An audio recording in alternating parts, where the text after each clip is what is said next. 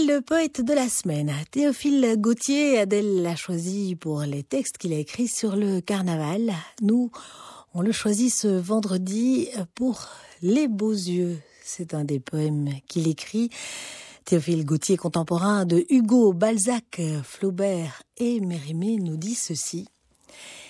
Vous avez un regard singulier et charmant, comme la lune au fond du lac qui la reflète, votre prunelle où brille une humide paillette au coin de vos doux yeux roule languissamment.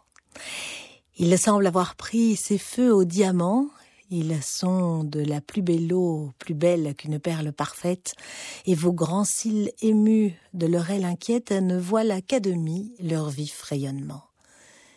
Mille petits amours, à leur miroir de flamme, se viennent regarder et s'y trouvent plus beaux, et les désirs y vont rallumer leurs flambeaux. Ils sont si transparents, vos yeux, qu'ils laissent voir votre âme comme une fleur céleste au calice idéal que l'on apercevrait à travers un cristal.